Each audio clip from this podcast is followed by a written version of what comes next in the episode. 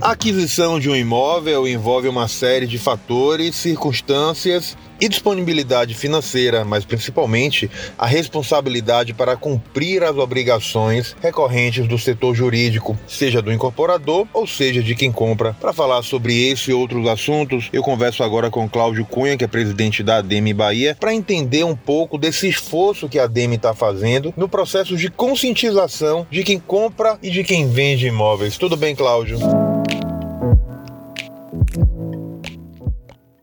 Tudo ótimo, Oswaldo. Um prazer estar com você para a gente poder conversar sobre mercado imobiliário e principalmente sobre a segurança jurídica na compra de um imóvel. Como, como você avalia a importância desse debate estar tá acontecendo para garantir mais segurança jurídica, tanto para quem compra como para quem comercializa os empreendimentos? A incorporação imobiliária, ela é regida pela Lei Federal número 4591 de 1964, onde essa lei ela diz que para o imóvel ter a segurança jurídica para que o imóvel passe a existir e esteja regular para venda, é necessário e imprescindível que ela tenha o registro da incorporação no respectivo cartório de registro de imóvel. Sem esse registro, o imóvel imóvel ele não está legal, ou seja, o cliente que compra um imóvel ele corre o risco de ter um problema na aquisição deste imóvel. Então ele se tiver é um imóvel que não tem a formalidade jurídica necessária, ele não consegue fazer um financiamento. Ele se tiver a construtora tiver algum tipo de problema, ela não tem como reaver o valor que ela investiu e também o incorporador não consegue fazer a, afeta, a desafetação desse patrimônio. Qual o impacto que essa medida tem sobre o mercado? Qual a importância disso estar tá, uh, ganhando um nível de, de regularização maior? A primeira importância é uma campanha que a gente diz educativa. É, a gente quer que a população ela saiba sobre essa lei e sobre a importância dessa lei para que a gente tenha um mercado sempre equilibrado, legal e sem surpresas, como nós já tivemos no passado, de pessoas que adquiriram imóvel em algumas empresas e depois ficaram sem esse imóvel. Então a ADM, como entidade de classe que completa 46 anos esse ano, completamos no último dia 13 de agosto, que sempre se destacou pelo equilíbrio do mercado, pela formalidade do mercado e pela segurança jurídica, não só para seus associados, como também para os clientes dos nossos associados, quer que todos saibam que ao entrar em um estande de vendas ou em um ponto de vendas para a compra de um imóvel, uma das primeiras coisas que ela peça àquela pessoa que está atendendo é o registro da incorporação, conhecido como RI. Quem pode ser responsabilizado e quais as punições cabíveis para quem burlar essa norma jurídica? Todas as pessoas e empresas envolvidas na comercialização, na campanha publicitária, na divulgação né, e principalmente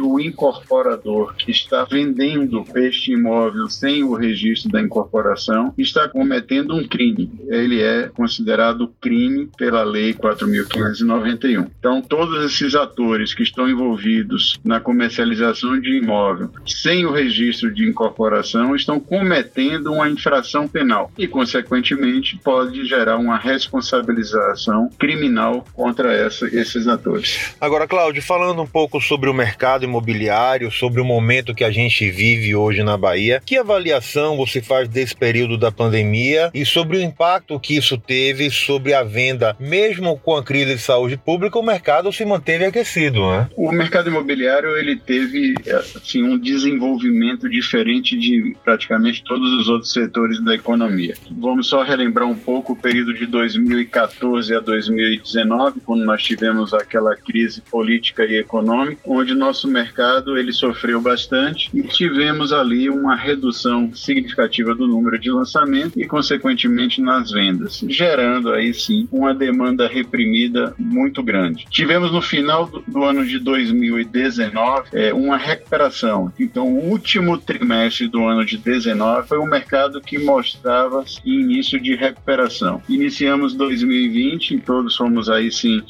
é, impactados com o efeito da da, pandemia do coronavírus. O primeiro semestre muito difícil para todo o setor e para toda a economia mundial. Fizemos aí nesse período um investimento muito grande em pesquisa, um investimento muito grande nessa, na parte de, de sistemas, de digitalização de processos, numa, mudamos o modelo de apresentar os nossos empreendimentos para as pessoas, né, a forma de ofertar, e também tivemos um retorno muito grande, porque como todos nós passamos por um isolamento social dentro das nossas casas, a casa voltou a ser o centro da vida, né? Nós passamos a trabalhar, nós passamos a ter nossos filhos fazendo suas atividades educacionais, nós passamos a confraternizar dentro dos nossos imóveis e de forma remota com nossos amigos, com nossas famílias. Então passamos a observar dentro dos nossos imóveis o que era importante para a gente e o que sentíamos falta nos nossos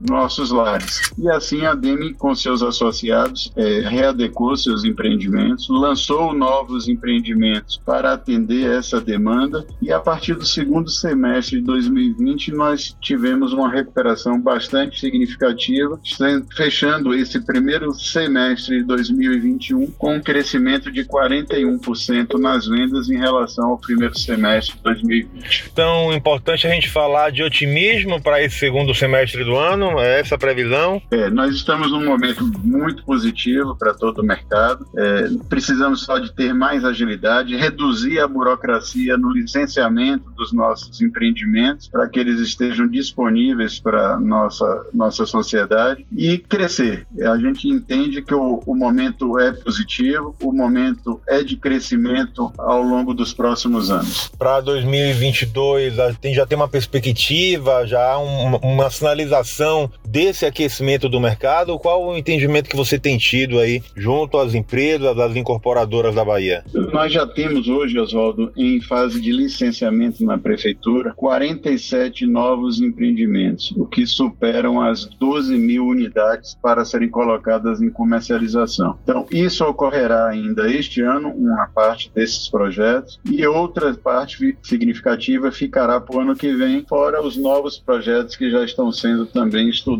Então, a gente prevê um crescimento forte ainda em 2022 e depois um crescimento contínuo em 2023 e 2024. A gente tem também aí uma, um assunto importante para tratar, que é a questão da ajuda do governo federal e da taxa de juros que acaba impactando diretamente aí sobre quem vai comprar o um imóvel financiado. Isso, esse momento que a gente vive hoje com a sinalização de aumento dessa taxa de juros preocupa, Cláudio? Sim, todo aumento de taxa de juros ele é preocupante. Nós temos alguns desafios a vencer. Um dos desafios está sendo a pressão inflacionária, sobretudo, não só na nossa vida pessoal, mas sobre os preços dos custos da construção civil. Né? Então, nós temos procurado alternativas, como inclusive importação do aço, para que a gente consiga reduzir os nossos custos e atender a demanda que a gente hoje tem com as novas obras. Estamos investindo muito em tecnologia, em produtividade, para que a gente consiga manter os nossos custos sem repassar para o preço final do imóvel. O outro ponto fundamental que você aí no, também tocou são as taxas de juros. Nós ainda estamos dentro das taxas de juros consideradas neutras, ou seja, aquelas que não impactam ainda no repasse para a taxa de financiamento de crédito imobiliário, e continua sendo o tipo de financiamento com as menores taxas de juros existentes no mercado. Excelente. Cláudio, eu quero agradecer a sua participação com a gente no podcast do Muita Informação. É sempre bom levar informação de qualidade para as pessoas que nos acompanham. Desejar boa sorte aí para a Demi, que tem um trabalho sério aí para o fortalecimento do setor produtivo e do mercado imobiliário como um todo. Eu que lhe agradeço, Oswaldo. É muito importante a gente poder dizer, poder falar com toda a sociedade e você alcança nosso público e pedir a todos que iniciar a comercialização de um imóvel exija o registro da incorporação, que só com esse registro ela terá segurança na aquisição do seu imóvel. Siga a gente nas nossas redes sociais e até o próximo podcast.